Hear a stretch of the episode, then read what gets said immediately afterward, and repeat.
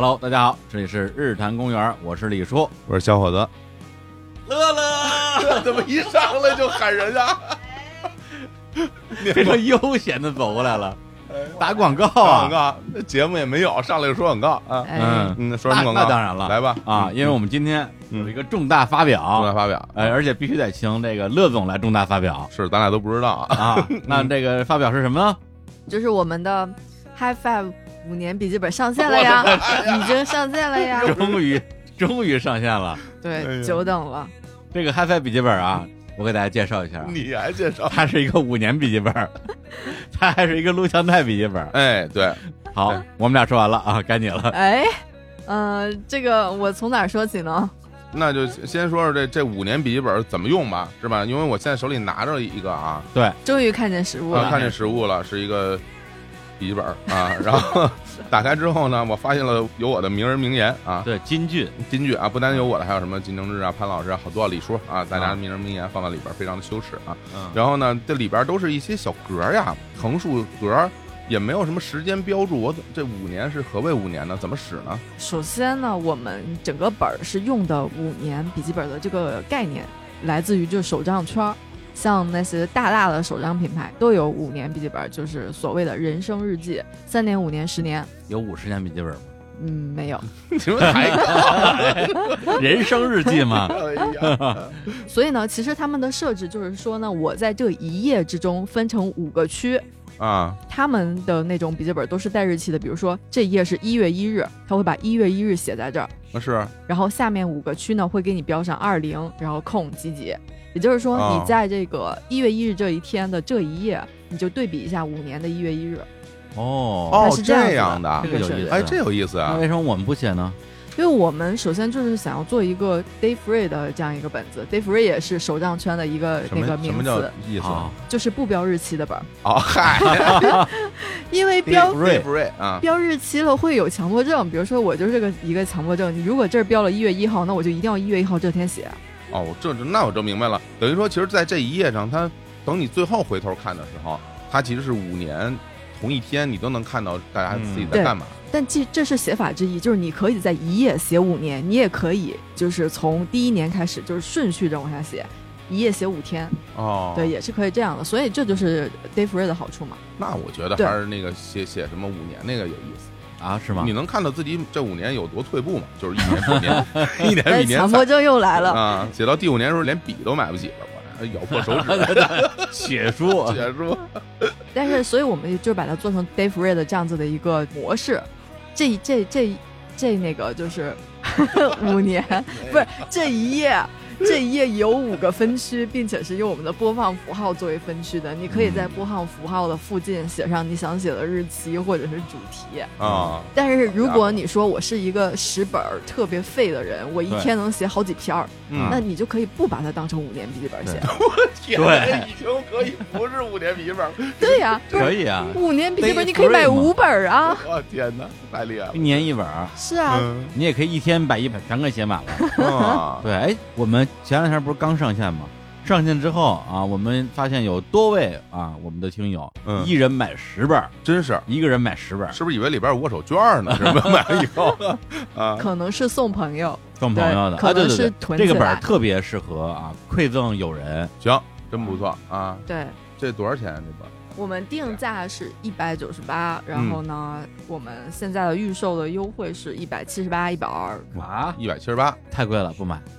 对，我我我我两百块钱买一个本儿，我疯了啊不是吧？我这在五年笔记本，就五年手账的这个领域，这个本儿的价位是一个低价位，知道吗？真的吗？反正我没买过五年笔记本啊我买过一个那个就是有品牌的本儿，就那叫什么什么死毛毛死子什么死 skin，毛啊 巾，那破本两百多，我都惊了，我三百块钱的吧，我说为什么那个本来就很贵啊。不是手账本，其实基手本账上都圈儿是这都个价位，都是这这个价格？我们的五年笔记本虽然就是谦虚的称自己是个笔记本，但它其实是个手账。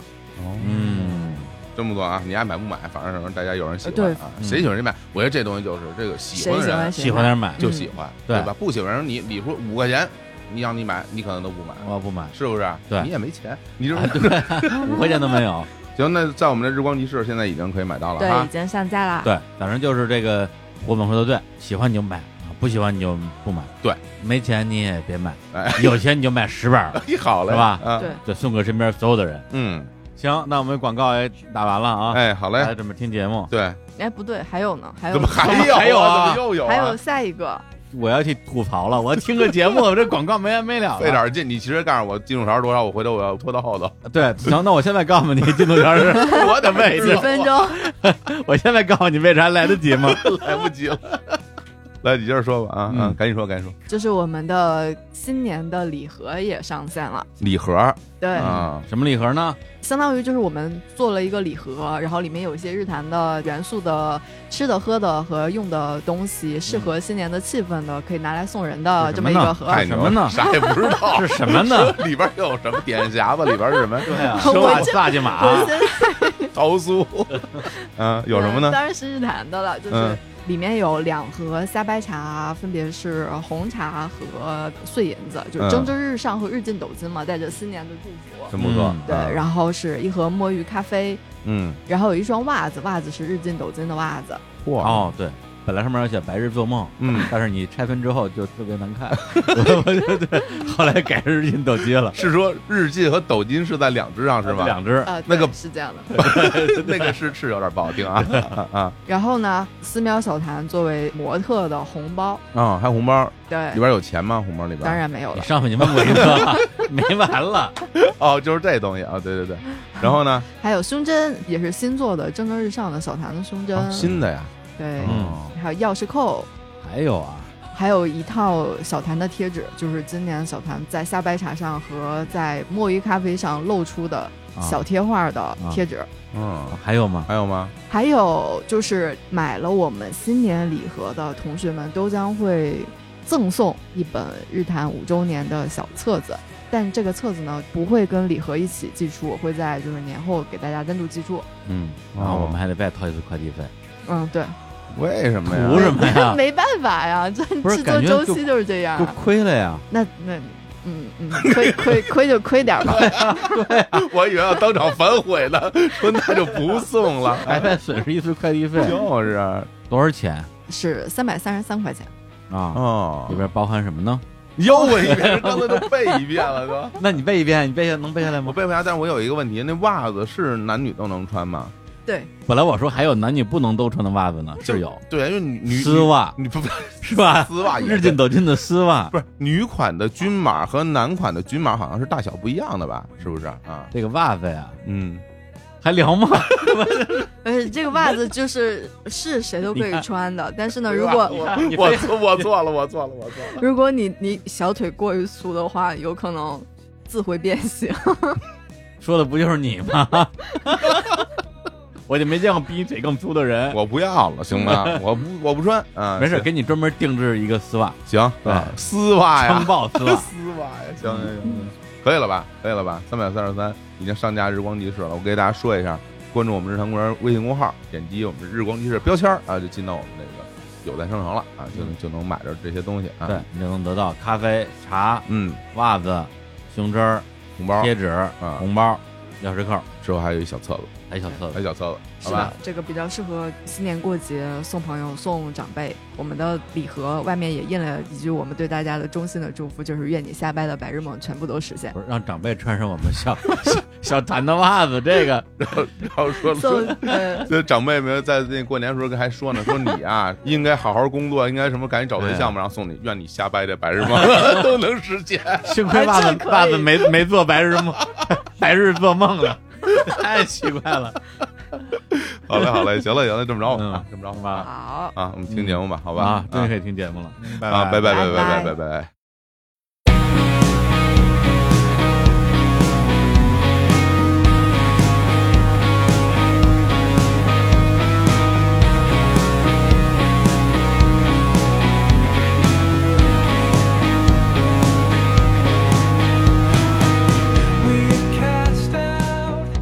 Hello，我是文，欢迎来到日坛公 园，我是主持人小伙子。 Hello，大家好，我是主持人三千。大家好，我是舒一。嗯，哎呀，你看我这个开篇啊，三天老师发出了会心的微笑，cosplay 一下我们天地无用的节目啊，哎，但这是一期日坛公园的节目。今天呢，把我们三个人聚到录音室，其实是因为一部作品啊嗯，一个电影儿。如果说我们播出的时候它还在线上的话，大家可以去看啊，嗯，名字就叫做《爱情神话》。当啷当啷当啷，哎哎，爱情神话啊，不不是那个特别老的那爱情神 话，好无聊啊！ 对对对。然后呢，这个电影呢很有意思啊，我们看完之后大家都会觉得挺好的啊。嗯然后我们说那就凑在一起聊聊吧，嗯反正今天肯定就有一搭无一搭的把我们的一些感受啊。嗯嗯啊，无论是从所谓的行业的角度啊，个人的影迷的角度啊，嗯包括生活的角度，啊男女的角度，嗯哎，男女角度，可惜嗯没有、没有女生。 嗯，当然了，可能因为是聊作品嘛，多多少少可能会有一些剧透啊。嗯如果对您很介意这个事儿的话呢，那您可以看完了以后再听这期节目。对对对啊，当然，我觉得这个电影也也无所谓剧透不剧透，它也不是一个什么悬疑侦破。后来他们或者怎么 样啊，后来他们都活着，都 活着，都活 着。 对，当然了，可能还会有一些上海的朋友啊，嗯听到说，哎呦，这仨人。啊，要聊聊我们这个上海电影，因为它是一个全上海化的电影啊故事对也是嗯发生在上海，嗯，心里可能就会想，哦哟，操，那三个北 方人，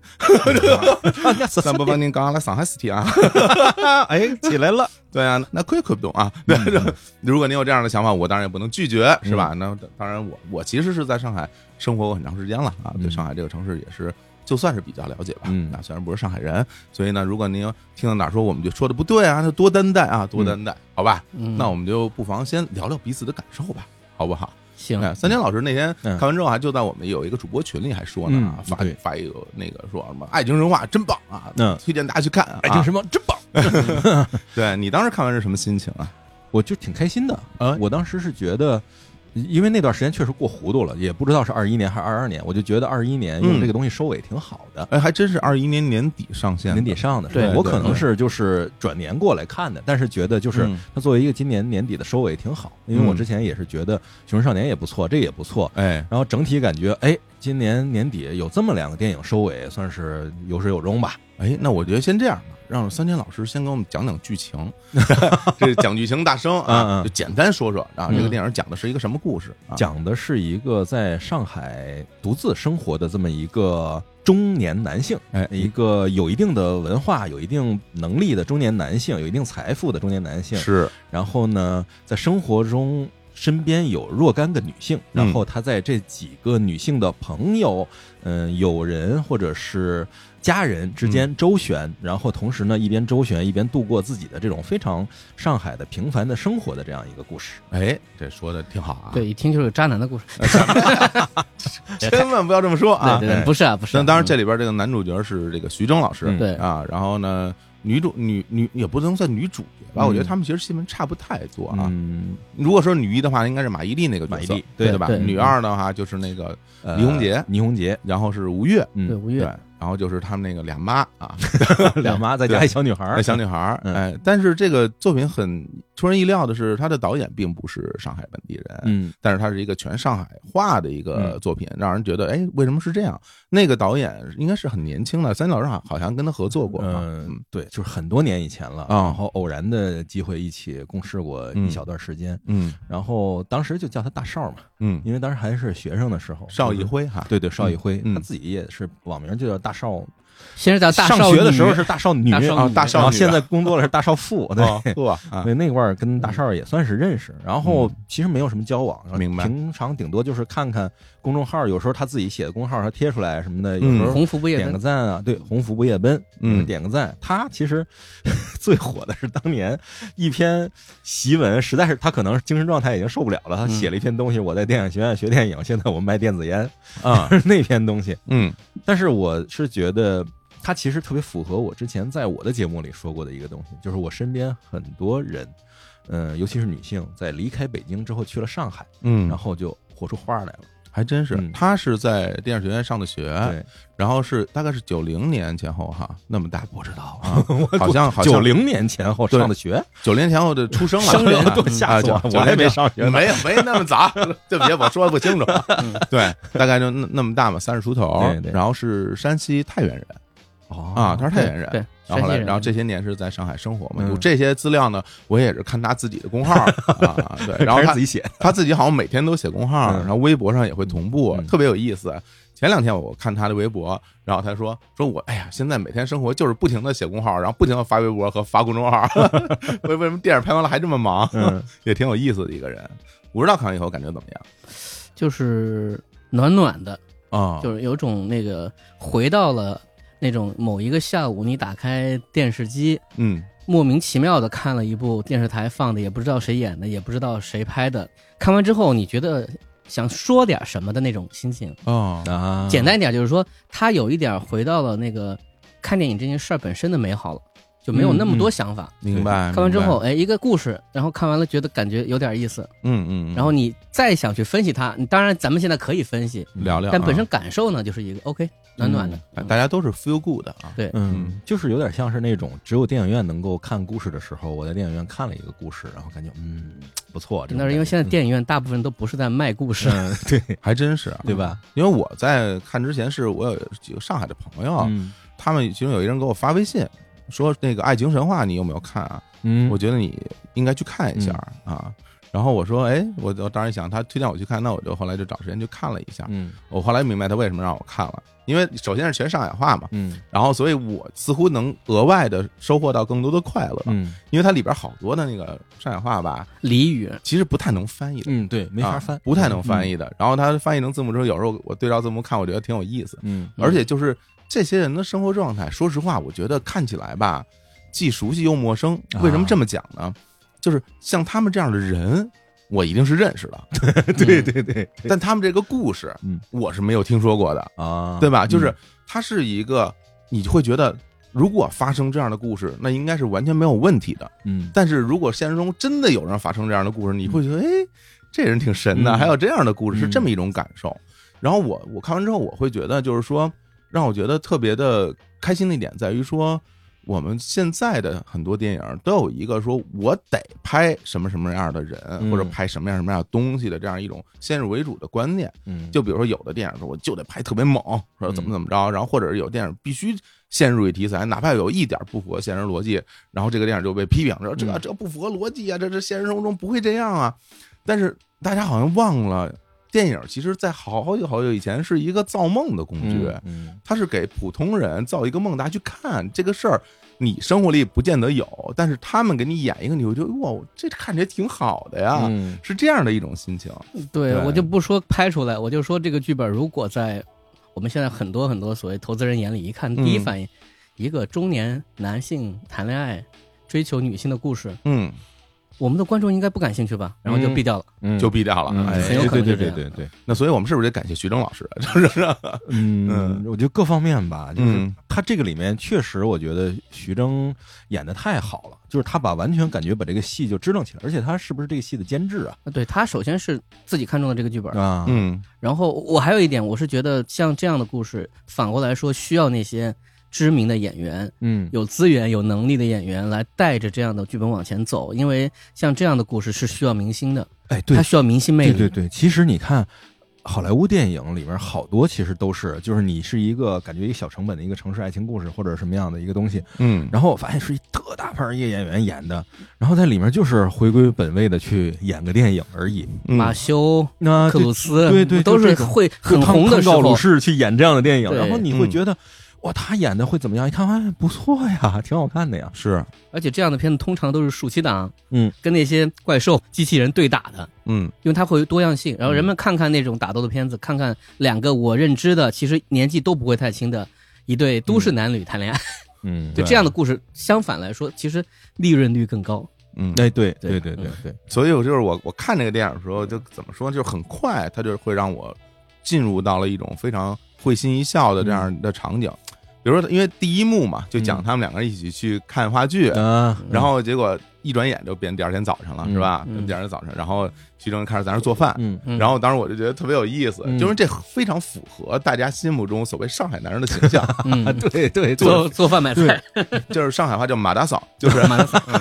马大嫂就是就是买，嗯就是马嗯啊打就是洗，嗯啊马马烧就是烧就是做饭啊，马大嫂就是你看她早上起来做又做那个一个叫精致啊嗯啊，那还烫一烫那个生菜啊，煎一煎培根嗯，哎呦，鸡蛋是新型鸡的蛋，还是新型的啊，而而且餐具都特别干净，特别好嗯。然后那拿着啊，要准备让人吃，结果马丽跑了，就是那部给我冲击特别大，是就吧是我虽然知道它好看，很多朋友也说那个上海电影什么的，嗯我就当它是一个什么呢？当它是一个就是那种方言电影，嗯，或者说法语电影、日语电影，就按照这种感觉去看。我本身还是觉得它是一个国产电影这种感觉，嗯但是一进去说走去你家，接啪一切，第二天早上起来，一个人在床上，一个人做饭，哇对，这也太棒了！这个讲的太透了，而且节奏之快，就只给这种感觉特别好。然后接下来就我就明白这个电影是怎么回事了。它接下来所有东西一定都是只给，看起来就会觉得说你想看的东西，嗯，他就拍给你，对对，拍给你吧，还跟你想的不太一样。 而且他嗯这个，我觉得，因为主人公年龄，其实你要说马伊琍他们其实演的这角色跟我年龄差不多大嘛，是就是感觉我身边的职场上的人的什么的，就包括朋友圈里的人都跟这里头差不多。嗯，然后我完全能够想象到，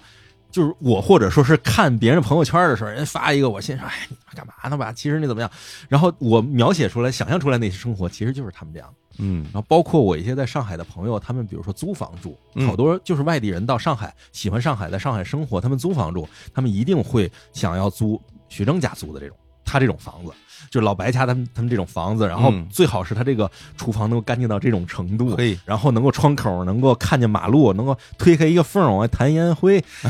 哎呦，就是这个整体的感觉全部都是对味儿的，对这个房子在上海就叫小洋楼嘛，嗯嗯，很多人都会说，哎。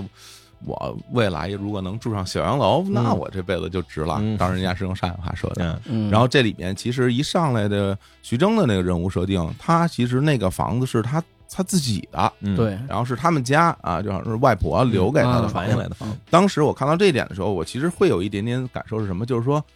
啊，这个房子可值老钱了啊！而嗯且说实在的，上海虽然有那么多洋楼啊，嗯啊，在尤其在徐汇啊或者那边儿，还有路过边上，对嗯你真真正正说谁家有一洋楼嗯，这种事儿不多的，对，就是一般是有一间，对，所以我当时就会觉得说，哎，这又是一个所谓的就比较架空的这么一个、嗯一个故事，讲述这个人很有钱，然后或者而且他是搞艺术的，不正经上班，嗯我是讲的是这么一个故事，然后啪镜头一转，然后就上马伊琍他们家了。嗯，结果他马伊琍他们 家，我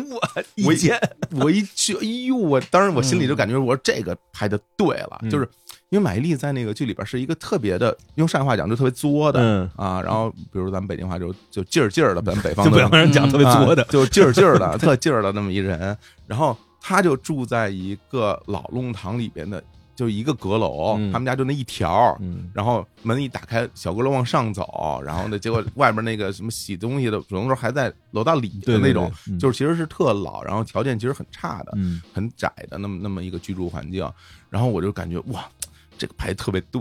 我因为我身边有好多朋友是这样的，嗯对就是你看他，比如出来之后，他可能打扮特别精非常致光啊，鲜，对啊，啊，然后拿着名牌包啊或者怎么怎么样，那其实家里可能还是会住在呃原来的老房子里面。嗯然后灯泡也没人换，对啊就这种感觉。我并不是说这个东西有什么反差不好，比如说你住在这样，你你还嗯你还花那么多钱把自己捯饬得特好，嗯不是这个意思，是真真正正在现实生活中有很多这样的人，他就是生活在对，这样的这就是生活本身，对就是生活的这观个察，都特别真实，啊我觉得都特别好，而且里边他们俩说那些话，你就感觉就浓郁的上海气氛，我就我印象特深，就聊到他开画展，嗯他说：“他说我过完日子要开画展。”然后他说：“那你不是随便画画吗？”说：“那我这画展也随便开开呀。” 这个就特别上海，而且他就是等于画赶画赶到那儿了，那嗯个对感觉特别棒。 嗯，然后这个时候就演员也演得好，就是这一个是本子也写得好，一个是嗯演员也演得好，就是把这种撑一下，就是我到画赶画到这儿了，我不能稍微落了，我还得撑一个，是显得我稍微抖楞一下那种对感，觉，或者有点小幽就默，是还你得啊说你你在你干嘛？你突然就因为他也没有这个想法，是对别人一直在跟他说，然后他突然突然想起来有这么一事儿，还能抖楞抖楞，显摆哎显摆。对对对然，后我我最近想开个画展啊，那画展你画画不是随便画画的吗？嗯，嗯画展也随便开开吧， 就是那个感觉特别好，就是对，唇枪舌剑的，但是就这种 flirting 调情，男女调情哎的这个感对对觉对特别对好。对对对，就是在调情过程中呢，又想支棱，又怕被你看出来我支棱，但是我又真的要支棱，嗯然后互相的这种感觉有意思。嗯对，这也就是我想说的，就是在这个片子最难得的一点，就是他们的身份被首先还原成了他们自己。哎因为在大部分的国产电影电视剧当中，他们大部分人都是以为人父人母的人了。嗯嗯对，虽然这个故事里面也并没有避讳，他们依然会为孩子一事儿操心，比如说孩子是成绩不好，是孩子的恋爱问题，嗯孩子和自己的相处关系，嗯对但这些并没有去影响他们谈恋爱，嗯想要追寻幸福，嗯想要获得别人的认可，嗯这事儿和我们二十岁、三十岁想要得到的感觉是一样的。嗯这事儿我觉得最最有价值，就来自于确实让你感觉到啊，原来你的人生到了某一个阶段，其实没有太大变化，嗯你还是从你的本身去走。那么你看到的女性，比如说。因为我也听了一下那个邵艺辉的一些访谈，他其实他的讲法说，我想用这个方法去回避一些别的问题，就是我不想写恋爱的时候还要去操心啊咱们以后结不结婚啊，哦嗯以明后白还生不生孩子啊，明白我就写两个这样年纪的人，他们已经不会想这个问题了。嗯我们现在就是在一块待着舒不舒服啊？哎我们明天还会不会再见面啊？你会突然发现，二十岁、三十岁，哪怕可能四十五十，人们如果想要去恋爱，想要去和人去相处的话，你担心的事儿是一样的。嗯你说这你在微信上聊天的那个调调调是哎一样的。对对对，然后他他专门拍了嘛，对，我随 时改，打出一行字儿，然后又删掉，嗯然后又打出来，刚要发，别人发过来又又改又改改又改了，对对就是那种那种人嗯物心理那个状态。其实真的在看这些所谓真实的恋爱的细节的时候，嗯我其实已经忽略了了年龄了。那所有对身嗯份都对，不就是重要了。嗯年龄，其实你你已经不记得年龄，就是记得两个人好像嗯相互试探，然后打算啊打算嗯恋爱，对其实都有这个想法，但是谁都不敢迈出那一 步啊，都得先试探试探。而且我觉得他其实一个底铺的特别好，哪个底就是说他这些人的那个人设呀。大家可能看着就会觉得说这些人是人设设置的是不是有点太戏剧化了？比如说像那个马伊琍那角色哈，就嫁了一个什么老外，嗯然后老外跑了，自己生一孩子。倪虹洁那个角色格罗利亚啊，这嫁嫁了一个台湾嫁了一个富商吧嫁台 商嫁嫁了一台啊商，嗯，然后台商也老不在家，嗯大家会觉得说是不是这个搞得太抓马了？其实这个很真实 啊！我这么说大家别不爱听 啊！我身边有很多这样的朋友啊，我觉得真的是，嗯就他太生活化了，就是你所有里面看到的，觉得夸张或者觉得狗血的狗血的东西，都是对，上海之所以是上海，上海人之所以是上海人的一些个特质，嗯所决定出来的，所以它对非常有意思。包括你刚才说，就是我觉得大少他这点可能确实有意思。他说我就是想描写恋爱，所以单我纯的去单纯的了解恋恋爱对就没有前没有后，咱们不想昨天有什么束哎缚，不想对未来有什么安排，我们就谈个恋爱好不好？是那这个年纪确实谈恋爱很合合适的。呃对你想，他几个人虽然都有孩子，或者是有什么这样的束缚，但是孩子对他来讲是业务，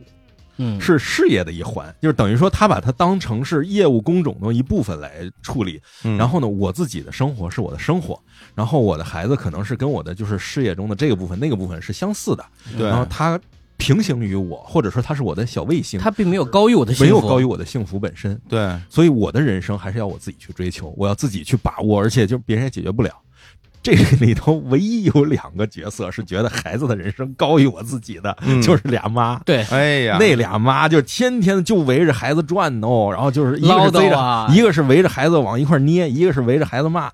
就这种我说那那俩妈真的演的太好也太好了。了，演得太好了，看得我心惊肉跳啊！我 这。对对对对对，看着，哎呦我天，哎对呦啊，我就天就，他们说的那些话，我一听我就想逃走，然后去人家家里帮人收东西什么 的。而且我觉得有一点特别的重要，就在于说他们这个年纪，一方面他们恰恰是这个年纪，嗯另外一方面他们剧中设定也是这种四十出头的年纪。嗯这些人其实看起来还挺有样儿的。我所说的有样儿，就是还是挺漂亮的。嗯你说他已经是什么老头子了、嗯老太太，不是那样的。对对对他已不是真的上了41朵年纪的花人嘛嗯如果你真的去拍一些所谓的六七十岁的人恋嗯爱，如果还用这种方式来拍，你会觉得哇，这是不是有点过啊哎了？ 廊桥遗梦嘛，那个对，但是这些人以这样方式来恋爱，其实我觉得是 OK 的。因为他虽然已经嗯到了四十来岁年纪，但他看起来的样子还是觉得可以做这些看似像小孩儿才会做的事情嗯。你看，对包括我们剧中非常抢眼的那个老乌周野芒哎演的那个嗯那个老哥的那个状态，就是哎呦我们觉得就特别写实，而且还有一点他自己不服老的那个样子，嗯嗯，让你觉得他其实如果跟一个女孩在一块待着，你是能够想象说那个女孩可以享受她的哪一面，就嗯那个很有趣的那个部分。嗯，而这个又确实代表着说他们那种精神世界，嗯这个精神世界是来自于说怎么说呢？呃，因为我记得之前倪虹洁还是谁在那个演员请教会上说过，就是我们这个年纪的演员越来越不好接戏了。嗯嗯嗯一过三十多岁，因为我们那个竞争就是说，永远都是你如果几年不演戏，你立刻就可能会演你同龄演员的妈了，妈妈，嗯因为嗯我们没有给这样的一些演员去展示他们的魅力的机会。是但是呢，大部分时候人们确实又是在竞争说，那谁不愿意演年轻人，所以又会看到很多呃四十多岁演员强行演少女，嗯这也有很多这样的翻车的例子。但恰恰我们会觉得说，如果有这样或那样的故事，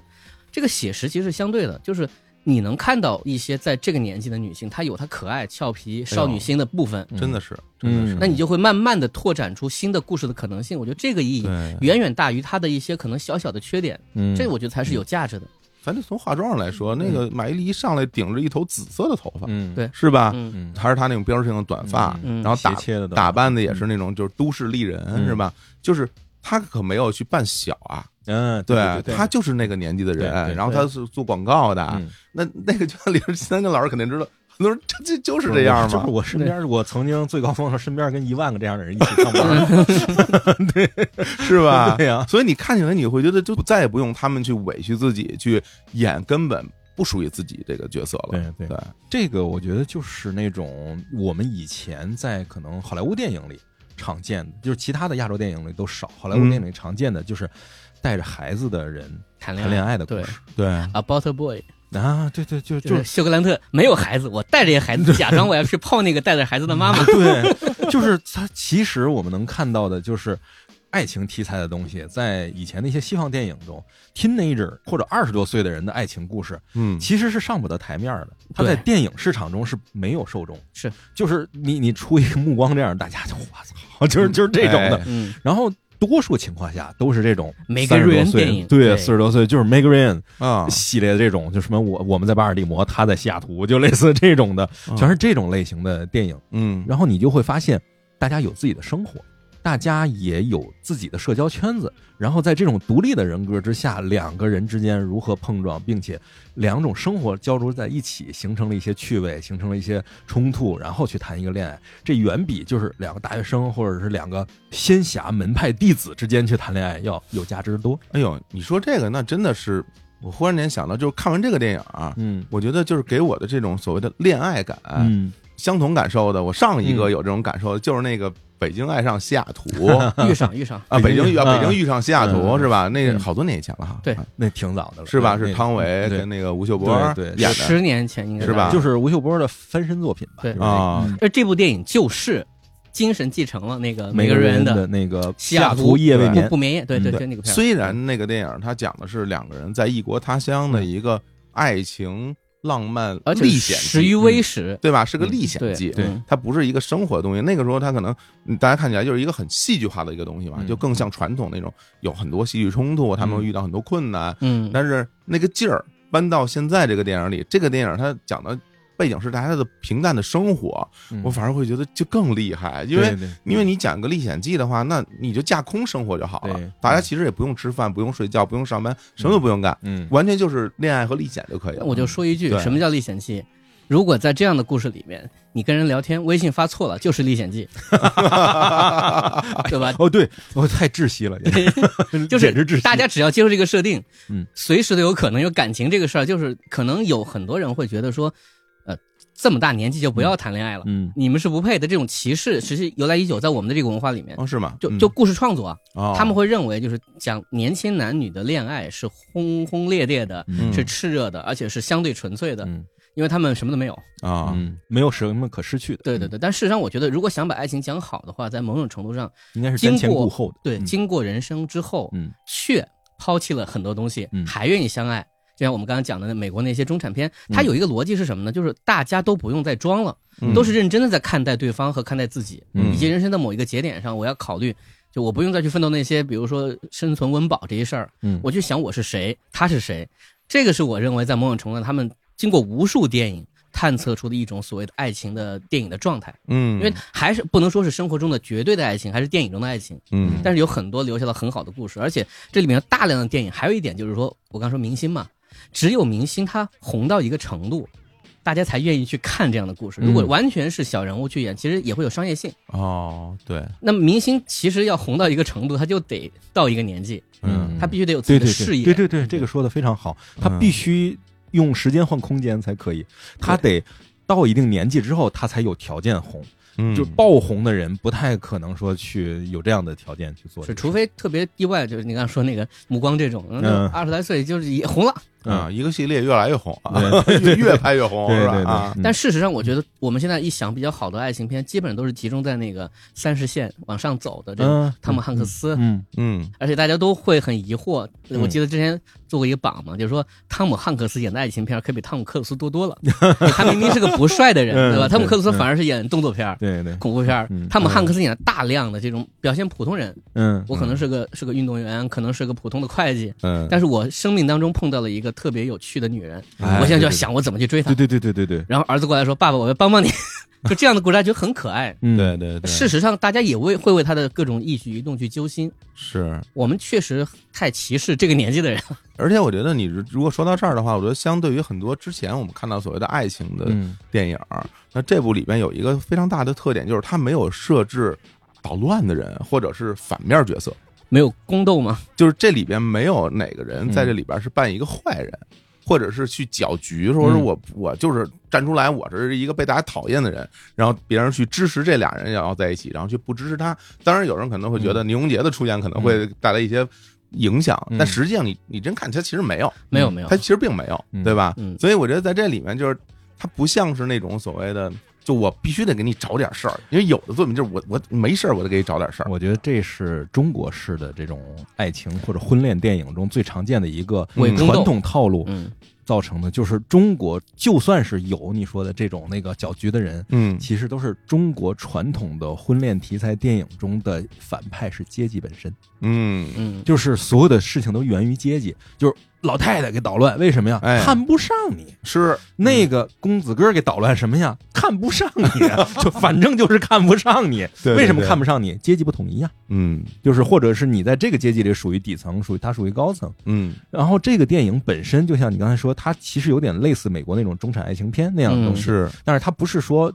我看有很多人在讨论这个电影，说你没有怎么讲上海的那个一些个底层啊，或者什么呀？啊他，们说，哎，你这个片面化了上海。我说这个不是片面化上海，这是上海的一个切片，对，这是一个截面一个嘛一个截面。对对对然后它恰好呈现的是，也不叫中产阶级，其实就是市民层中的某一类型的对生活方式的人恰好卡在了这个里面，然后是来呈现。那在这里面，其实他先天的就没有阶级性，没有对阶级矛盾存在。对，人家可没叫上海爱情神话、啊，对对，人家只叫爱人就情是神爱话情，神话。对，并没有代表所有人。对，然后对而且你能发现，就是那个里面就处于这个截面上的所有的人，对其他人都是处于高度接纳的状态。嗯比如说，他们家楼上有一租客，显得亚历山大下来啊，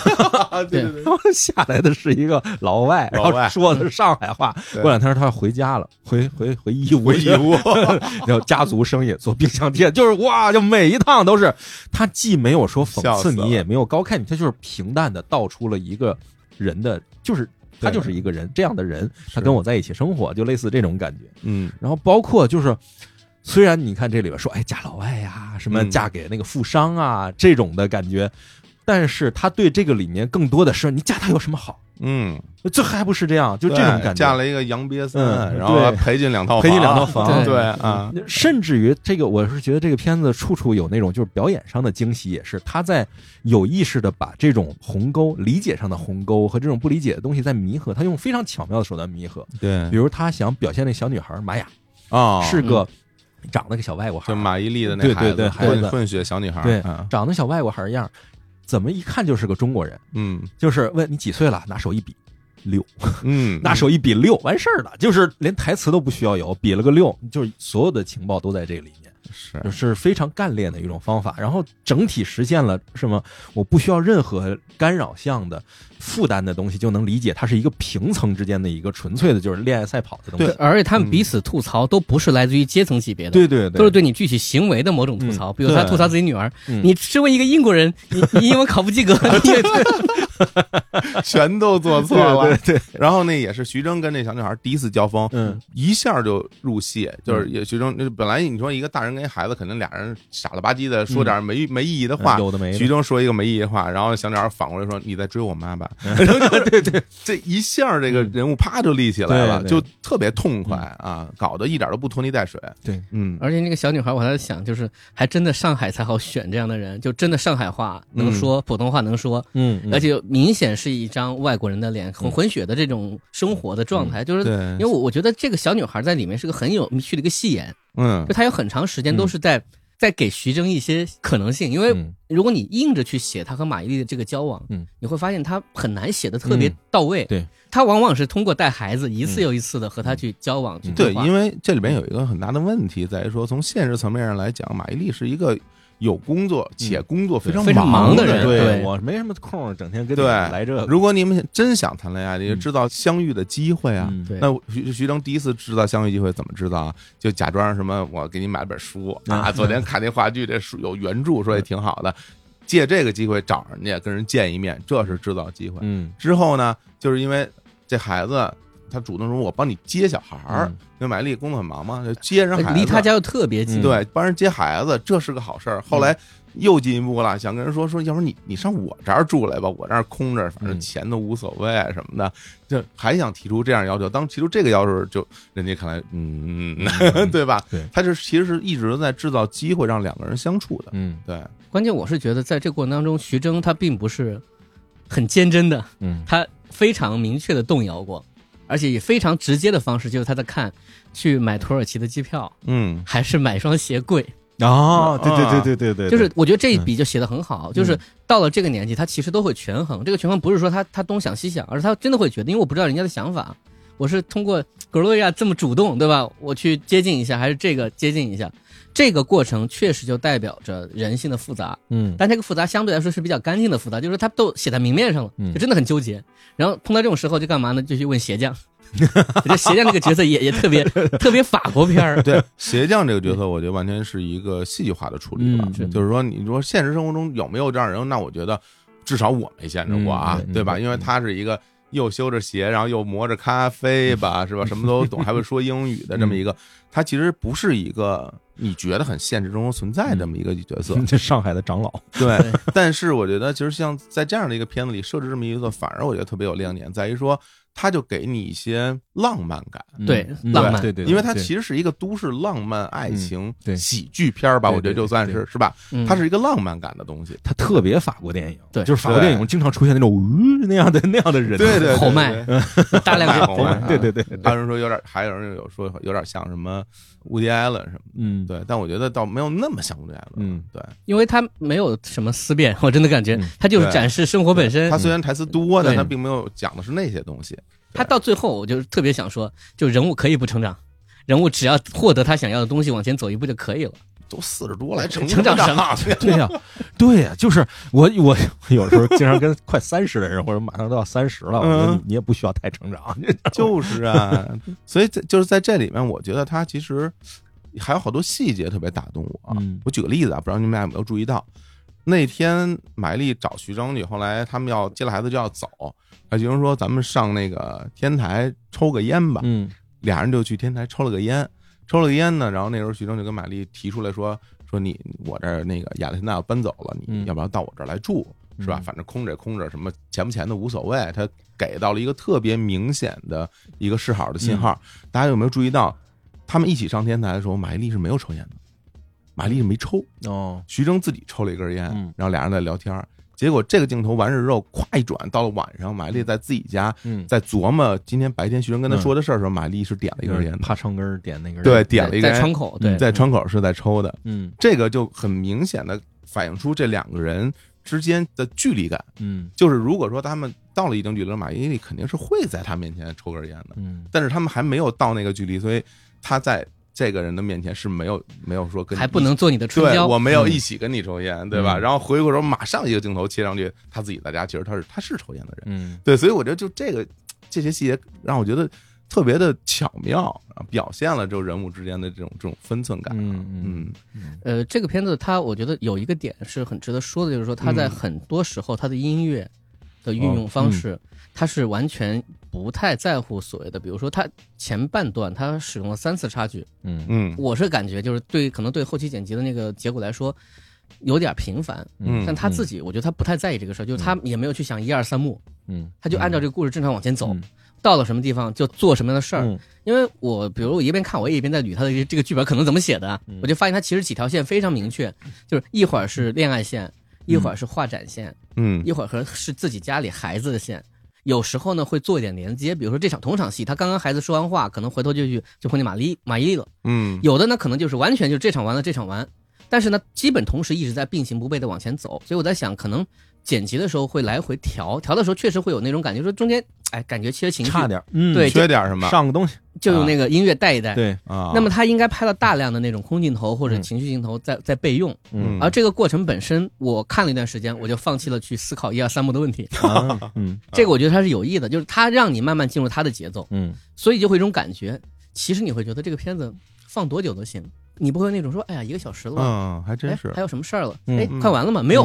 嗯，你会感觉一直这么下去，好像也不是不行。嗯对，你肯定会觉得这个。个会有个结束，但是没有想结束会在会留在那个老吴那那嗯个那个啊点对上。对对对我这那个挺意外的，突然就变成了一个故事的，你知道哦，情绪在这个点上要要结结束了，要对结对束对了。对，对，它就像生活本身那样，就是大嗯家见面、吃饭、沙龙，然后聊天。哎，我把你的问题解决了，哎，我不想见你了。嗯，人的苦恼和他的爱情和快乐本身，就像每天席卷而来的这个这个计划表一样，你处理完一件事儿，再来一件事儿。突然有一天，你突然发现啊，这条线就走到结局了。你嗯其实是有点感觉，就是导演就可能故意的是打乱你的那种对故事起承转合的那种感受，嗯然后就走到这一步了。你们喜欢这个结局吗？就是最后我走一 到般。嗯，我是觉得嗯他最后有点儿就是收不住了，嗯，所以最后就是用一些最传统的手法，把他在这个地方就是戛然而止的这种感觉吧，呃是，或者用了一些最方便的手法。对对对嗯，对我是觉得他肯定得给这个爱情神话这个梗，嗯做一个结束。我在等，嗯而且我也知道索菲亚罗兰这个事儿肯定要要要讲一下的，但是我没想到他用这么重的方式，他是一个长镜头，你记得吧？推到他脸上，嗯再推回来，把这故事讲完了。嗯这个本身表演是没问题，我我我真的觉得周野芒真的是在这里面表演非常松弛，嗯因为大家知道这个是。首先啊，就可能很多人不认识这个人，这个人是那个《成长的烦恼》的那个杰森的配音，哦嗯嗯嗯然后呢，他也是老水浒的林冲的扮演者，嗯嗯哦就是他是上海话译的算台柱子级的人物吧，就是他是很多年的这个，但大部分时候他演的是温文尔雅的人，嗯或者是特别英英伦范儿的那种外国戏都是这么这么演。嗯这次呢，演了这么一个，当然后演了这么一个通常情况我们在香港电影当中叫叫损友类的人物。是啊是是嗯然后演的又这么鲜活，嗯结尾的时候突然回到那个范儿上，我觉得嗯这一下收的，从表演上说是可以的，嗯所以我觉得对虽然不能说特别满意，就是他不算高明，但是嗯也谈不上不好吧。嗯，对我是觉得从整个就是从爱情神话这条线就是把它挑明了。嗯开始整个这部分我就看不下去了，其实，嗯就是从他的就是你说这段表演啊什么，嗯就是就是我们来看爱情神话吧，我们来讲讲你这爱情神话怎么回事儿，你跟嗯索菲亚罗兰是怎么回事儿，就从他开始讲，然后到他死，然后到后面看，就后面这部分我觉得已经就跟前面不是一个电影，啊嗯，对对，就是因为我会觉得，当然我们前面咱们节目开篇到现在一直在嗯夸这电影各种好什么的，嗯当然有不好的部分，当我我我就会觉得这个结尾，你感觉就是因为故事的主线是在这边的，嗯对，老吴其实是一个助手嗯是吧？嗯一个损友，一个朋友，嗯丰富剧情的这么一个角色，嗯最后你截到他这儿。就有有种感觉，就是明明大家其实一直在这条宽大的马路上嗯在一边拉着手，一边压马路，一边聊大天儿，嗯然后忽然之间转向了一条小路，然后这故事就结束了。嗯对，这是让我会觉得啊， 怎怎么会结束在这个点上嗯？啊但是我是觉得对这是个常规技巧，是吧？大量是电常影都规这么技巧干，，所以它四不个是婚礼很高明。我觉得四个婚礼一个丧礼对对对也是嘛，但是他就嗯他的处理方法没处理好，有点像是前半程前四分之三是《非诚勿扰一》，后四分之一《非诚勿扰二》 那种感觉。对，也是 一样。你看那个到最后，哎，我得病了，嗯，就忽然把我觉得这个好像其实这块儿其实有点有点重，对我我也是觉得，对吧就就是是你非常重，时间有点长，嗯剧情有点重，嗯，可能是因为他演的太好了，嗯不舍得也剪了，也 就是啊，就是刚才咱们一直在说，它前面是非常干脆利落的，对它的镜头、它的故事、它的情节都是啪啪啪啪啪往前走，对所有的东西处理也是非常快节奏了。嗯然后从这块儿开始就开始粘稠，开始黏黏糊糊的，哎开始就是一直在这个东西里打转出不去的这种。对对对对，嗯好像就卡在那儿了，就对卡在这儿了。嗯然 后他因为这场葬礼之后，他其实就是在收嘛，就收嗯收了十十多分钟。嗯，，我们都知道结尾肯定要给人一个光明。我特别喜欢那个彩蛋的部分啊，就是嗯他们两个通过那个一边走字幕一边那个手机聊 天儿微信聊天，你越来越变态了嗯啊，删掉你越来越可爱了嗯。我能感觉到他们的可爱之，但这个我知道是一定得这么做。你要嗯你要给大家一个光明结局嘛，嗯嗯你们到最后突然说咱们再也别见面了。我觉得这个点不是在于爱情神神话这个事儿，而是在于说，呃，我有这么一个解读啊，嗯就是里面有这么一个小插曲，就是徐峥拿了马伊琍一双有点损毁的鞋子，嗯嗯，Jimmy Show，对金明秀，然后呢、啊去修了，修完之后呢，而且这是个谜，他鞋去哪儿了？他最后没有明说，就好像是他妈拿走了，好像是他前妻扔了，又好像是嗯没看见。总之，他觉得他把这个鞋给扔了，然后就一查，这个鞋一万多，嗯他认为他应该赔这双鞋，嗯但是马伊琍告诉他说：“哎，没事儿，那个淘宝买的，嗯，几百块钱。”他觉得我靠，那那这鞋怎么办？然后鞋匠告诉他：“我不可能看错鞋，我看错了这个人，应该人家觉得不太好意思，不想成你情。”我就立刻想到他使用了项链的那个梗，就是莫泊桑的小说《项链》，嗯就是拿一个东西真和假的这个定义的嗯问题。然后我就在想，虽然可能导演都没有想到这一层，但是我突然在想，爱情是什么？如果嗯周野芒的就是那个老吴的这个故事所定义的。索菲亚·洛兰的爱故事是他的爱情和嗯这双鞋，到底你怎么看呢？它到底是一万多还是两百多？你这双鞋拎在手上的时候，已经就是这双鞋了。你怎么去看待这个感情？到结尾的时候，我认为他其实还是想讲清楚，不，还是不想讲清楚，就是说应该怎么看，就没有真相，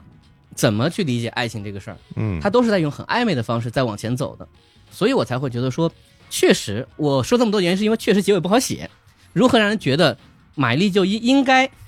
觉得我可以接受你了，说前面太快了，我就怎么的，我就没有任何办法非常明确的写出来，因为导演可可能也不觉得这是一个能说清楚的事儿，他所以他必须得用另外一条线来走，只是说老吴的这个死可能不是最好的方案，也不是说老吴的死，我是说，包括把爱情神话的这个整个这条线的背后的这个故事挑明这件事情本身，在我看来就不是一个很好的处理方法。嗯这我同意，对对以及甚至于他们在讲这个故事的时候，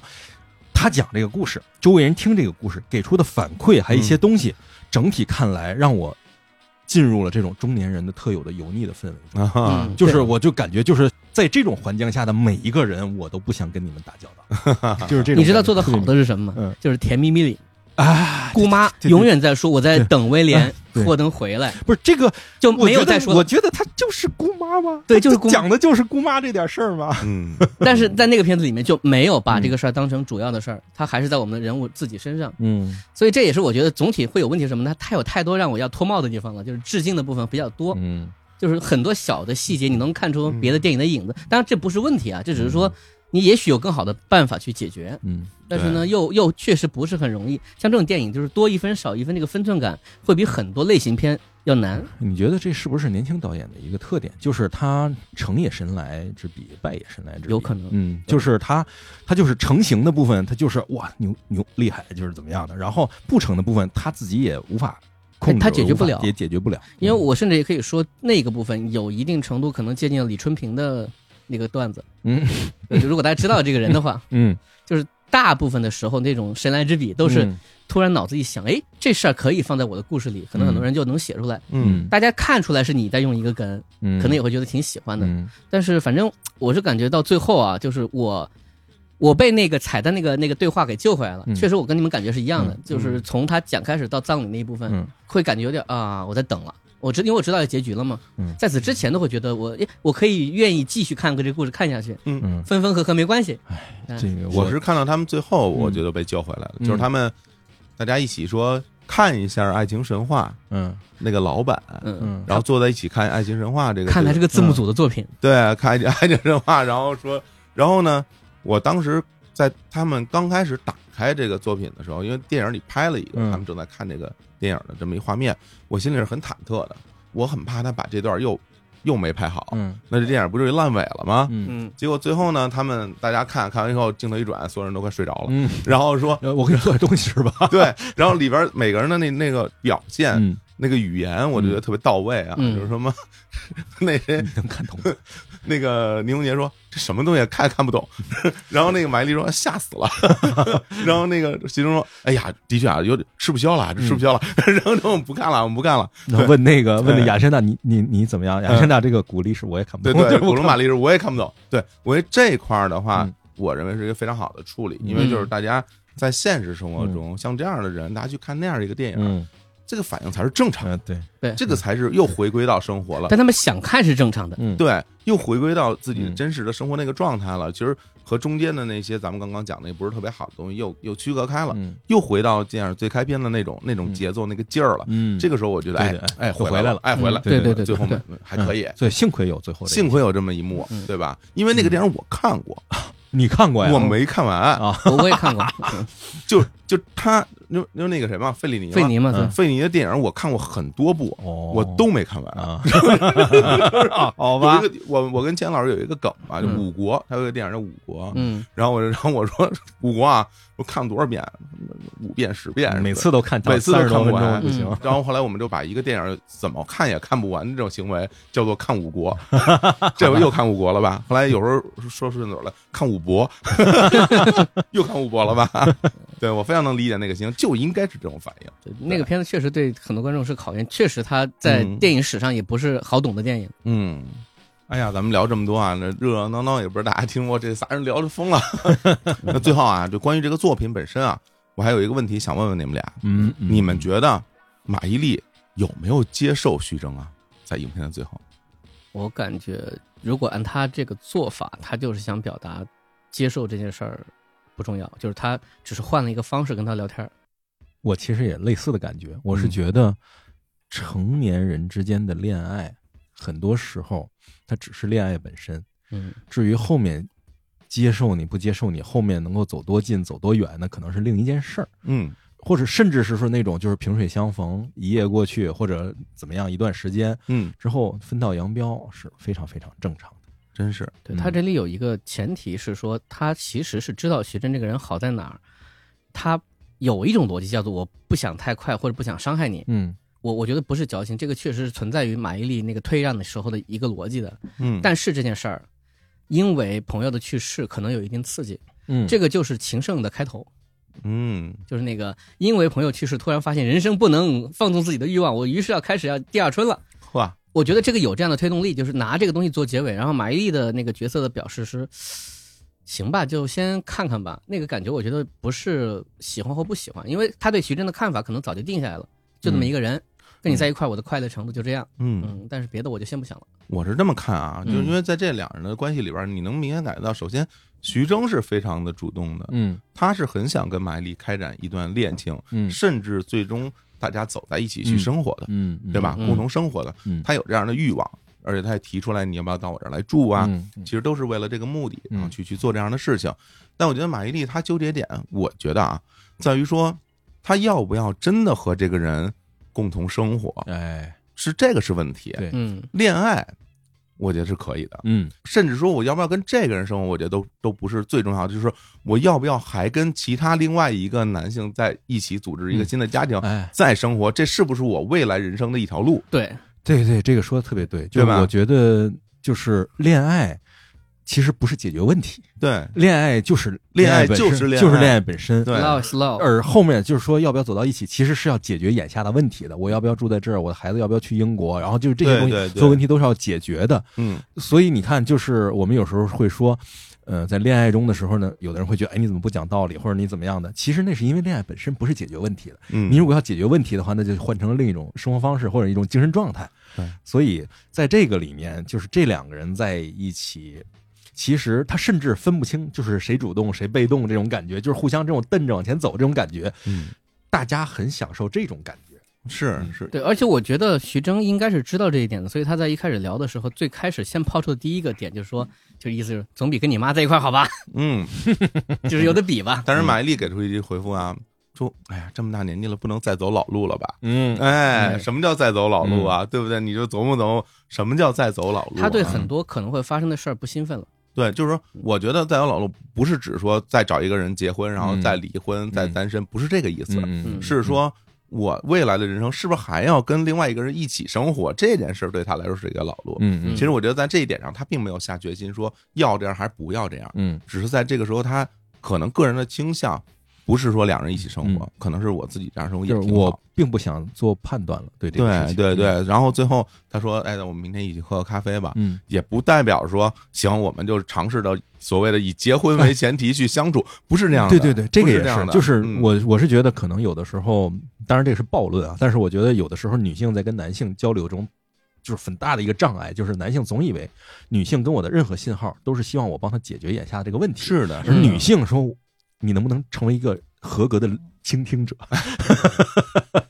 对对对 对对。男性是结果导向的，这个是事实，就对很容易我会去想我我怎么不需要你帮我解决这个问题，我自己本事也大着呢。对，就是我就是跟你吐吐槽而已。其实在这里面，林永杰角色也点过徐峥啊嗯，说说哎呀，白老师，你你不要太认真了 吧，什么是吧？然后其实在这某种程度上来讲，其实徐峥是很很在意的，嗯，或者咱说难听点儿，比较把自己当回事儿 了。哎呀，他那个什么那个什么，我我代表男性向两位鞠 躬道歉，就是哇，这个我这是我见过最就是最经典的以退为进的手法。对啊，对啊，所以所以我觉得就这些东西表现的都特别特别好。嗯对，其实有的时候我就会思考说，比如一个作品，它在想要去创作的时候，会有很多灵感，嗯这些灵感其实很多时候是某些细节，嗯，然后呢，很多作品会嗯陷入细节当中，啊，对忘掉了整个嗯作品本身的。主线嗯都东西凌乱了。也就是说，后来拍出以后，有时候大家会感觉说，这个作品感觉大于内容，啊，形式大于内容，嗯对吧？就是嗯好像要的是那个劲儿，嗯但是没有真正的东西。嗯但这个《爱情神话》这里面，我觉得其实很好的就避免了这一点，因为嗯你能感受出来，他对于他自己那些呃灵光一一闪的那些细节是非常的满意的，可能是看到了一些原型，突然就记对下来了。嗯但是也并没有说他去陷入到这些细节里边，把它嗯搞得特别浪漫化，或嗯者是特别怎么样，然后最终他还真的是一个故事，嗯这个非常了不起，嗯嗯对？吧？是，嗯所以我觉得就是总结来说，就是这就是一个小品电影，但这个小品和咱们那个春晚小品嗯是是两回事儿，嗯就是有这么一个类型，就是小品，嗯，小品文嘛，就按这个去类比的。嗯，像这样的电影，其实咱们之前还是有不少的，哦，包括其实上海电影制片厂在啊八九十年代嗯嗯嗯拍了好多 这种，当然嗯可能嗯这个因为年代的问题，它拍法可能不一样。嗯那时候你现在回头看，可能觉得那些喜剧有点做作，或嗯者有点过于的这个节奏慢，嗯， 但那个调子是一样的，对就是小事儿，嗯邻里之间，或者说是已经结婚上班的一对年轻夫妻和其他人相处的故事，嗯又或者比如说像我印象当中，呃，有一些到了九十年代已经开始慢慢不太卖座的一些喜剧片儿，我记得有个片叫《考试一家亲》， 请了宋丹丹和付彪来演演扮演上海两个人上海人，哎呀天 哪！我的妈呀，想起来我就有点呃哭泣了。 对，，但是它都是那个调性的东西，就是它其实都讲的是普通人普通事儿，而且这个事儿不是我们片中什么最大压力，它就是借这个去描述生活状态。嗯你，看人家南方人演北方人为什么演那么 好？你看王志王志文、文马小对晴啊老师 演北京人为什么演那么面面不 笑？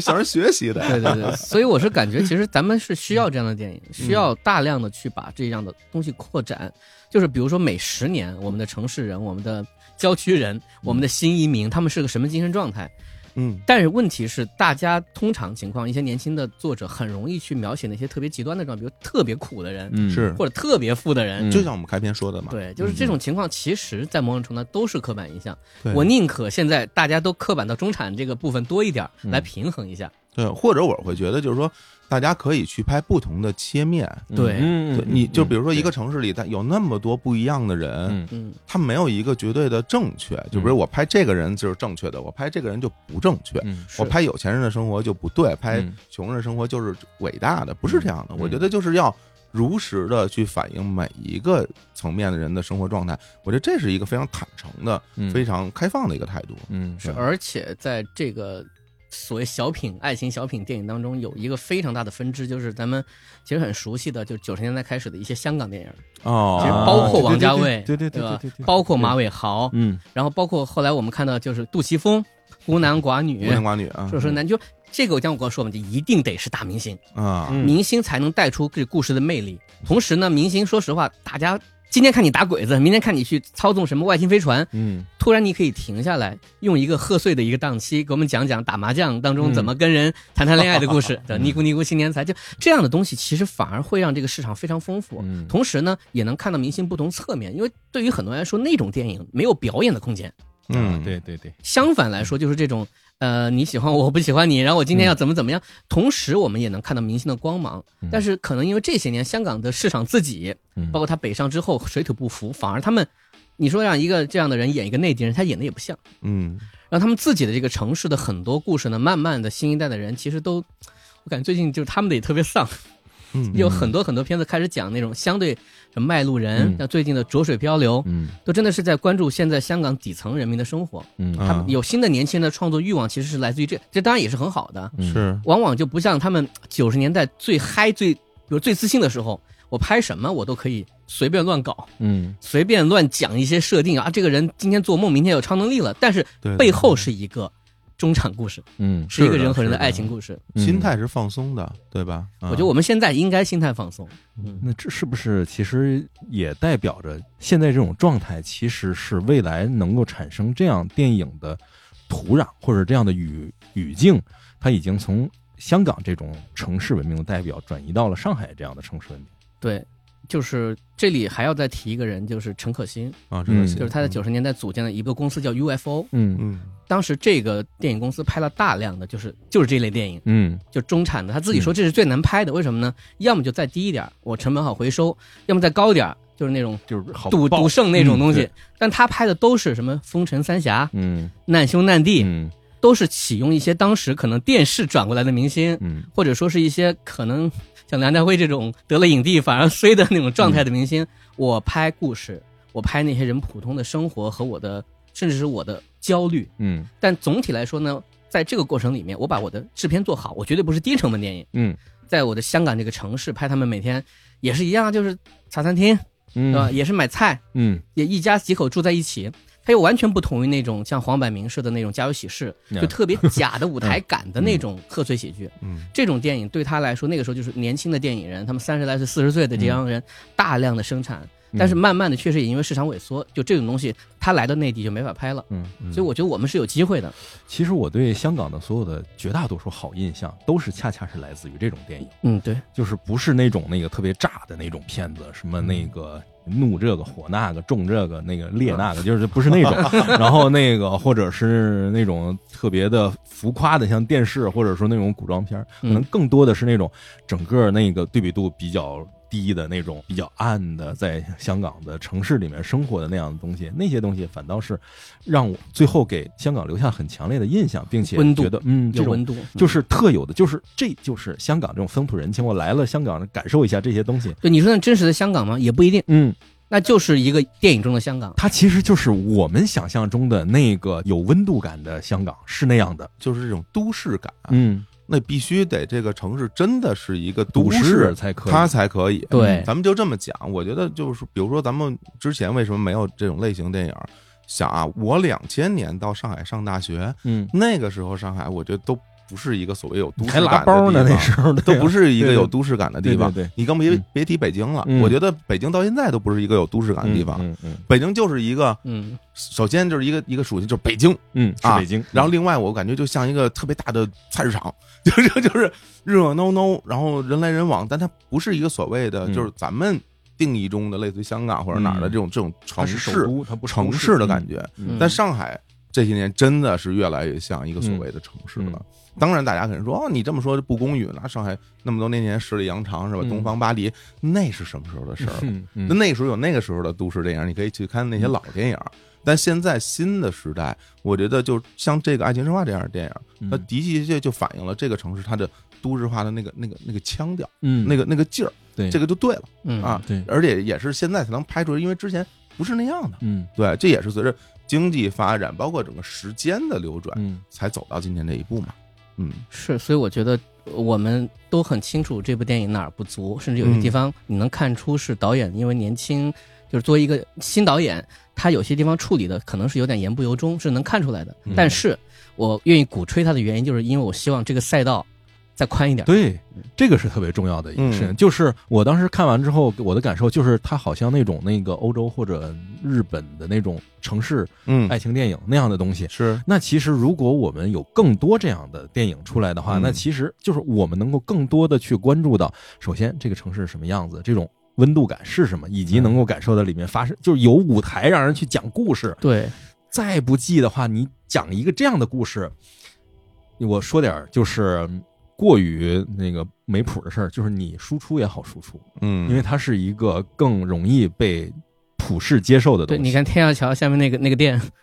变网红店了，啊是 吗？对啊，就卖那个饼饼对干的那，蝴个，蝶酥那蝴蝶个，蝴蝶酥的嘛，嗯那个，天桥桥下面的那个蝴蝶酥 啊，哎呀，好家 伙，说我我还以为是国际饭店的呢，嗯不是， 我就是每次都是在国际饭店买，嗯外地人。我买我也是因为看的人排队我才去买的。 那家排队 也长。嗯，我有一次排青团排了半天，我跟你讲，我嗯我为什么喜欢这个电影，其实就是它里面好多东西真的是我对于上海的认知，甚至我每次是出差去上海，我都会刻意的去选择体验这样的东西，包括去吃各种吃的呀，去各种地方，甚至于我住过国际饭店里面的顶上那个阁楼，啊，住过哈，我住过那小阁楼房间，那小阁楼房间什么概念？你进去之后就是一个阁楼，一个歪窗户，然后里面有一张床，旁边非常窄的，嗯你，箱子都打不开，然后你就住在这个地方，感觉哇，好有趣。 啊这可厉害啊！嗯，呃哎呀，这当年很多名人在那儿结婚啊，这嗯，对，就是他那个小嗯，不是那种好房子，是那种最窄最窄的那那种商务小间儿，明白？就感觉各种先烈都在这类似的环境下住过吧？是啊，种感觉嗯是这样的，是这样。而且就是你看，你说到那个买这个什么点心那个， 其实我相信，就是这个电影里边出现的那些所有的那些店，嗯，大家都可以按图索骥去找，对嗯对，因为那个地儿也挺好找的，对吧？就包括他们一开始喝咖啡那咖啡厅，嗯哎，咖啡厅那那厨气太逗了，被那保安 赶，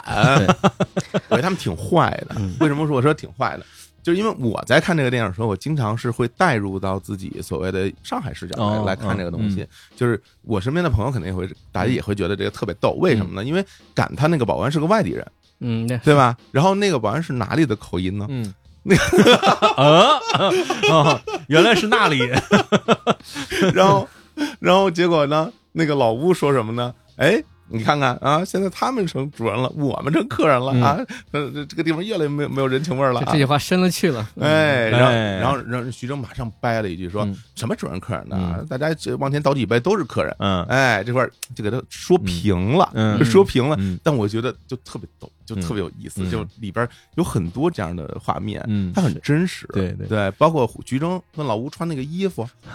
这真的就是上海很多男的真的就是那个司机，穿成徐峥那样是一种，嗯啊，穿成老吴那样是哎一种，对对对对吧？对对你你还不是哎，这俩人还是你朋你友就哎看他们那个菜铺里买菜那几个人，就是跟他各种起到的，有两个人穿着睡衣的，拴水衣，嗯，然后有的是老吴那种，就是恨不得就是嗯就狗舔到头发就这种的，哎，然后还有个国。外国人，哦对，哎还有老外，然后再加上那嗯个，还有徐峥这样，就是整体上这个生态就是，哇，这个你看完这个电影之后，如果是我觉得可能嗯很多人没有去过上海，或者说不熟悉的，然后你看完这个电影，你再去上海，你会觉得非常有趣这个城市。，哎，对，这儿跟我那个电影一样，那儿跟那个电影一样。对对对，特别哎真那实。我问一下，你们有没有因为以前看什么电影就特别想去电影当中那个那个地方？太多了啊，有啊， 太多了就像是比如我就说港片好多，包括当时中环那个天桥，啊！啊，包括那个那个那个车上的那个那个台阶，啊，就是所以我都不知道是哪，就会只能。哎当然现在好网络啊，有很多圣地巡礼的那嗯种所谓的那个攻略，是是就青年老师最喜欢做的嗯对啊对比图。我觉得有几个城市吧，是嗯其实是我这个圣地巡礼地儿最多的。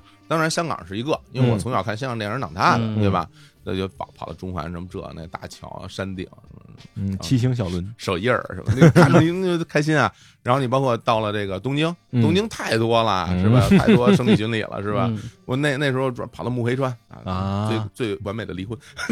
我看啊那个是吧？就趴在河边儿，非啊爬河边儿嘛，就太多了。然后包括呃，我觉得在上海，其实在上海也有挺多的。嗯我印象最深的一一个是哪儿呢？当时韩寒拍那个《后会无期》，嗯有很多场景其实是在他老家，上海金山、哦，亭林。嗯听听这，有好多的那个镜头，有个台球厅什么的，嗯我还专门跑到那儿去，然后哦，还我还到那个台球厅里还拍的照片，哎，这太有意思就觉得了。特别好玩儿。对对对，就是我反正感觉就是一个城市需要这种更加生活化的那种场景，因为嗯有大量的故事，就我最典型就是动作片儿，很喜欢标榜自己去到哪个城市，嗯，对啊，但是呢，它过于冷冰冰，会感觉到你就是买了一张图或者买了个素材。嗯我们记得《零零七》是最典型的，扛了一个全景，它打上两个字“伦敦”嗯或者是“巴黎”啊，好，对，接下来就是内景，嗯然后，拍一个那个最标志性的建筑是吧？ 对，然后后在在那个个标志上那个地方建筑啊标个上车标车，对骑摩托车在人往楼顶上跑。当然这也很刺激了。你也知道啊，这是一个著名大片拍过的，也拍得很好看嗯。但事实上，我不会特别有想去那个地方玩的感觉，嗯嗯，恰恰是看一些比如老的一些法国电影或者意大利电影，他们 嗯，喝咖啡的地方，可能那个地方还在。哎，对，你会突然会很好奇，现在是不是还是个咖啡馆？嗯嗯嗯包括那个，就比如茶陵十字街，嗯就这种有梗的故事，它可能那个景本身不是在那地方拍的，嗯它真实那个地方是存在的，嗯你就特别想去看一看。很多很多电影，它其实就是在给城市在增加另外一种维度。嗯真的是你拍的多了，嗯，这东西就能成产业了。你看我嗯对我印象比较深的其实是巴黎、午夜巴黎拉拉烂的这两个。啊，对，尤尤其是拉拉烂的，就是看完的时候，看之前先玩了 GTA 五， 哇，然后啊玩完 GTA 五看拉拉烂的，看完之后正好去洛杉矶出差，哇，这个就是这种感觉，真的是我哪儿都想去。嗯就是我觉得拉拉烂的是把这个灯真的是做到了极致，嗯就是爱乐之城，那里面的每个地方都让你感觉就是特别有生活那种对感对对觉的那样地方。然后这个地方，哎，我想去看看这个地方，天文馆哎，我想去看，然后天文馆什么嗯这些地方，我觉得哇，真是好棒啊！而且我觉得有一点特别重要的点在于说，如果说你看的这是一动作片儿，嗯你到那儿你想的是。当时这俩人在这儿暴打一顿，对吧？ 你是吧？这当时这俩人在那儿啊嗯你一拳我一脚，嗯哪个人打的鼻青脸肿、嗯口眼歪斜。嗯但是你要看一个爱情片儿嗯，当时他们俩可在这儿什么相拥、什么接吻，嗯然后浪漫，就你你脑里是这个啊？那你当然愿意在这个地方去想象想象那些浪漫的画面。就是相当于你去了那个，比如洛杉矶那个大市中央市场，对那你看到的时候，他这么进来，他啊吃美，特别开心，就恋爱的最蜜月期的时候。对那你去到那儿也是，哎，这一定每个东西都特别好吃，我得多吃几样，我得尝尝怎么对，样，而不是说你跑那那儿说这当年成龙挂在那个楼上啊， 这这这心情是不一样的。这个嗯这个是反过来，就是我原来结婚的时候，我当时嗯那个结婚那礼堂里有一个穹顶，玻璃穹顶，当时飞宇言刘岩岩，我们总编，哎，他就当时就结婚的时候，他在现场，原来他给我当伴郎，然后嗯在现场看着这个底儿底儿说：“你说这一会儿，马自达蒙从下面掉下来，玻璃砸碎了，起来掸掸，给你握个手，congratulation，走了，这多棒啊！这是反过来是可以这样，但是你不会说因为马自达蒙从哪儿掉下去，你也想去哪儿看看掉下去，这不 会。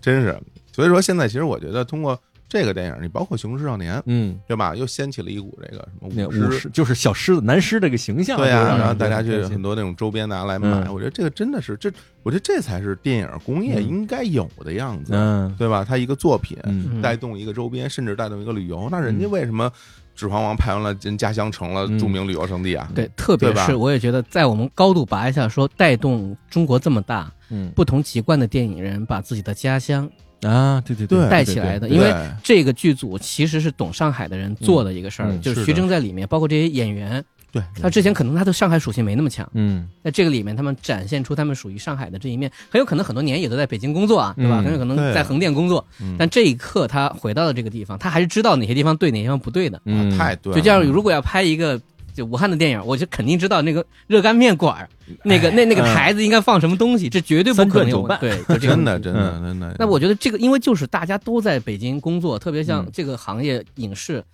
同样的城市的街景，你在很多地方取景，会发现你看不出来是哪儿。嗯对很多时候也怕太地域性，嗯嗯希望观众不要嗯觉得这是哪儿，是反正最后拍起来都像北京。但是你看这个电影，就《爱情神话》里，我觉得它特别好，就在于 它一些小景，嗯但是让你一看就是，哎，这就是上海。包括他在那个窗边抽烟，那窗户是从下往上捅开的，就是这种。我说哎，是吗？我有点想不起来了。然后旁边放了烟缸，然后从这里面能看见外面马路，马路很窄，阁楼就那样，然后有那个梧桐树，然后从下边那跑车，地面是湿的，那个烟灰缸还是一个糖罐的一个什么哎对对，改是个的，罐它儿的，对，对，那个上面有个是小猫，嗯，就是整体这种这个是感觉电影院才能看得见的，你可对以这么这想，对你得去电影院才能感受到这些。嗯当你沉浸在里面，感受到唰一个车开过去，然后那个然后那回来这种感受的时候，这其实我觉得就跟原来看《海街日记》的时候哎呀对镰仓的感觉真的是是很接近的嗯，真的就是让人感觉你能够确实拍出了那份当地特有的这种感觉，并且我愿意相信就是我也想有四个姐妹，嗯，对温度、 嗯湿度，嗯大家语言的那那种那种声音对，萦绕在你耳边，嗯你反正因为我我肯定是感受非常的深的，嗯因为我对那些地方也非常非常了解。他住在那阁楼里边，他什么味儿我大概都清楚，嗯，因为那种木质的嗯房子，对对对对对，下过雨之后会反那种木木头的味道的，嗯嗯就是这样的感受。就是我真是会觉得，如果说大家看这个电影，你真的把一些视角局限在所谓的男女关系啊，嗯或者是女性独立啊，睡没或睡啊或？者是怎么怎么样啊，这些视角上， 嗯，我只能说就是您感受到的它的妙处就就缺少了很多、啊。其实它是一 个就很妙的，嗯这不是一个那么尖锐，或者说需要被那样尖锐看待的电影。它对其因实为是一个一团温晕的一团气氛，水晶球像你说的，嗯，嗯，对就是就是一个水晶球里面的某种上海的切片，对然后你把它逛一逛悠，然后拿起来，然后看一会儿，这个感觉其实挺好。对，所以就是也希望吧，大家以后在看作品的时候，嗯就别被现在所谓的这些舆论导向所左右了。嗯因为在现在很多时候看一个作品，大家都有一个一个规则，嗯先拿一个规则一个罩儿，为就像我们这个桌子上那些菜啊，就是家里人没吃完，拿一个罩儿啪罩，嗯， 省得苍蝇咬它嗯啊嗯，干净一点。嗯呃，现在看电影有时候也是拿一个罩儿，我先罩儿，嗯所有出来罩儿以外的东西它都不对，嗯它都不对，是吧？嗯，所有所有应该出现在罩里但没有出现的东西，它都是欠缺的， 对吧？它都应该有，这东西才是才是对的，才是正确的。其实我觉得，就这种想法，我觉得嗯你如果有这样的想法，你去看这些作品的时候，你可能会给你自己带来很多，一是不愉快的观影体验，嗯嗯二其实你会缺少了很多真正和创作所共鸣的那个可能性。对，就是对看电影还是要保持一定的开放心态，不要背负着使命感去看。对啊，所以我最后可以这样说，就是说，如果你能理解这一点，那对于你来说，你就能理解。对于老吴来说，索菲亚·罗兰不是索菲亚·罗兰，嗯，它只是它连接罗马那个回忆、那个温度、嗯那个神话的一个连接点。就像是你如果从一部电影当中，你觉得你理解了一个城市，嗯或者你感受到了一个城市，不管你是不是这辈子没有机会去，嗯。那就是电影的神话。哎嗯，对对对对，真是，其实所谓浪漫存在不存在，真实不真实都不重要，不重要，嗯真不重一要。点儿都不重要，嗯是吧？对。那我觉得这样吧，咱们聊到这个程度，我觉得到节目的最后，每个人聊一个自己印象最深的一个画面哦啊，这个电影里的， 也可以当做大家有如果想去看的话，嗯可以着重去关注这啊这一点，就因为很有意思嘛。嗯嗯我不知道你你印象最深是哪个画面？呃，那就是他们当时有这么一场戏，就是他们两个女的，因为这场戏特别突然，嗯，前面没有任何铺垫，突然徐峥说你过来，哦，外滩十八号，哦，对对对，对吧？然后嗯那个、他到了一个相对来说就是个装置空间的地方，然嗯后两个女生刚刚看完一。一场话剧，然后跟他说这个地方要办画展嘛，嗯这个时候他的整个舞台的光就变得不写实了，哎，就红特色的了，特别大红色，啊，对大红，的那个简直太棒了，那一对，幕打在他们的嗯脸，然后就开始用剪影的方式嗯对。拍他们吐槽， 就两个女生开始在讲说，哎，这个戏怎么怎么样，各种各样的那个根本不尊重女嗯性。突然舞台化，那一段突然变得特别的怎么说呢，就很写意。嗯然后他就把两个女人的那个那个样子的轮廓打在那个墙上，嗯，就没有没有他们自己的那个带关系，就直接就是一个一个剪影。嗯然后徐峥就站在墙的前面，然后就感觉被这两个女人的那个影子所左右着，然后就讲就啊，最后就跟你刚刚说的说，哎呀，讲了那么多，那我就道个歉吧。 就那一段就突然的让我觉得说哎还是可以玩的。哎嗯，这段其实你要说他的风格跟前面所有的那个，比如说光啊什么，很突兀，对他玩起来了他，玩起来了，嗯很轻松的就把这么一个其实是有一点就非常重要的一个转折的部分，他用这个东西带过来了。对，嗯有时候你就你说你去分析他为什么玩这么一东西，那你就有点走窄了，啊，对对吧对对，实际上他就是玩了一下，嗯，嗯我是这么理解啊。嗯，对，机会难得，对啊，玩一下。嗯玩一下挺开心，对对吧？嗯，嗯，三金老师，我其实就是一直以来特别喜欢，就是它可能都不是一个场面，它是一个场景。嗯我特别喜欢的是她李小姐自己的那个家里面的啊那个对逼仄的那个场景，嗯，就是整体就糗的哟，就是挤对在一起，美那术特小别好小孩儿的屋，就是对那个美术简直做的像种田洋平的美术一样、嗯那种感觉，对就对所有东西细节到位，十分丰富，而且那个位置关系什么的也能感觉出来，再加上他特意营造出临街，然后小门儿窄楼梯对这一套，就是墙上挂着孩子画 的画，挂爸挂爸着挂着自己的衣服，挂自己衣服， 然后那个爸爸的头被画 掉了，呃 对就是不只是他那个孩子房间啊，对还有嗯包括那整个这一对套，上然后下外的那个地外方面的嗯厨房，然后他妈，然后在嗯过道儿的，尤其是那过道儿那个感觉，给我的感觉特别好。嗯就这一套下来，能够感受到的就是。因为我自己，我小时候在天津，就是我啊奶奶家也是类似的这种，就嗯嗯是嗯小楼儿，然后这种窄的感觉，以及我好多同学家也是住在这种，甚至我自己，对我外婆家也是这种楼，对哦我就我自己曾经原来有时候想过我，那因为我家现在就在那个天津五大道那边住嘛，就我在想，就是我嚯是不是未来住也是那种嗯， 能够沿街啊，一开钥匙拧门进去小洋楼这种。那边都是那样的吗，对对嗯都是那样的嗯，然后，所以我看到他这个的时候，我就一个是特别亲切，另一个是我能感受到明确的上海的这种逼仄的小洋楼里面这种生活状态。因为在上海的人一看就明白他这种状态是什么样，他不是嗯像徐峥那种自己一个小楼，生活特别的宽敞、开放感，那是，啊他是那种完全内收，而且是这种冲突极强的。上海话这叫弄堂里，对，就弄堂里的这种一个小洋楼住六户人，嗯，你那个从门洞进去，你头顶上一看跟花儿一样，六个灯，然后下面在那个每个人手能够得着的地方拉出一根线来，一共六个开关，嗯嗯，六零那个一零一、一零二、二二零一、二零二、三零一、三零二。你回家，你必须开你们家，就没有声控灯，没有那个，你必须开你们家自己那个灯。你敢开别人家灯，你试试，啪，六个脑袋探出来，开什么呢？电费你交啊，对，就是这种情况之下， 然后他住在这种环境之下，就是等于他这个人的其实所谓的危机和他的困局已经被描写出来。在这种情况之下，他看着外面的那个街道，然后抽着烟，外面湿湿的地，咵车过去，那一幕我感觉嗯不错，这就对了。嗯嗯，就这个人是为什么是这样一个人物嗯性格，嗯一个人物底色，对，这个又真实又准确。，对，嗯对我我也非常喜欢这个。然后我自己最喜欢的一组镜头，嗯其实是他们那个老吴跟徐峥他们俩吵架了嘛，嗯因为要要办画展，嗯后来他说你找什么破地方，是因为你画不行，后来两人就吵起来了。嗯然后完事儿之后，有一组镜头表现他们俩之间相互斗气的那种、嗯那那组镜头，嗯就像小孩一样，就对就特掰别面儿像对对对特别像小孩儿，嗯然后两个人什么就是一个人啊，你来了我就走嗯啊，你你在这儿我上那边嗯，然后那又配着个音乐，然后镜头是那非种常幽默，平行的、对横对对对移的那种对那对种对镜头。哎呦，我真的就我看到那一幕的时候，我心里会觉得哇，这这我多久没有在电影里看到这么有童趣、嗯有这么这么有意思的这样的一个镜头，就是很像，比如当年那什么向左走，向右走啊，那个漫画儿，嗯包括后来他拍成电影儿，他也会有这样的画面嘛。但是那个其实是表现恋人嘛嗯，但是这俩哥们儿之间这种吵架也跟小孩儿似的，就我觉嗯得就特别好。真正的喜剧感的镜头，嗯对我特别喜欢而且这个镜头，你要一说，我觉得特别像话剧，是对吧吧？话剧的中间场很对喜哦欢玩这嗯对种，对对对对对对对嗯然后旋转门对对是吧？对专门转对转一圈儿，再转一圈儿，嗯每一圈儿是一个场景，嗯嗯，然后对两个人那种闹别扭，嗯，然后啪，没有任何台词，不给台词对的，就然后状态然后切幕对嗯是吧？嗯对这种是非常好的，对，就特别好。所以你说这爱情神话也是个爱情童话，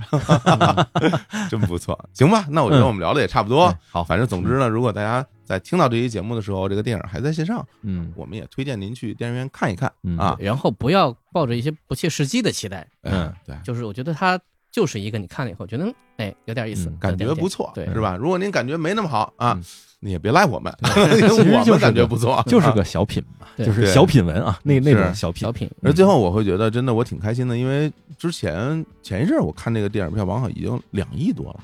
啊，对哦我不不知道到今天是多少、啊，今天两亿多多点儿是吧两？点二三吧，两亿多，嗯那我就真的，嗯我就挺开心的，我挺为他开心的，嗯这有这样的成绩嗯就应该鼓掌啊嗯！说操要不然老让那些什么东西弄好多票房，我心里也不痛快。 好嘞，好嘞，好嘞，那行吧，那今天也特别感谢三金和五十一老师，我嗯们来到录音室，我们来录这期节目给大家听，那我们嗯就跟各位说拜拜，拜拜拜拜拜 Thank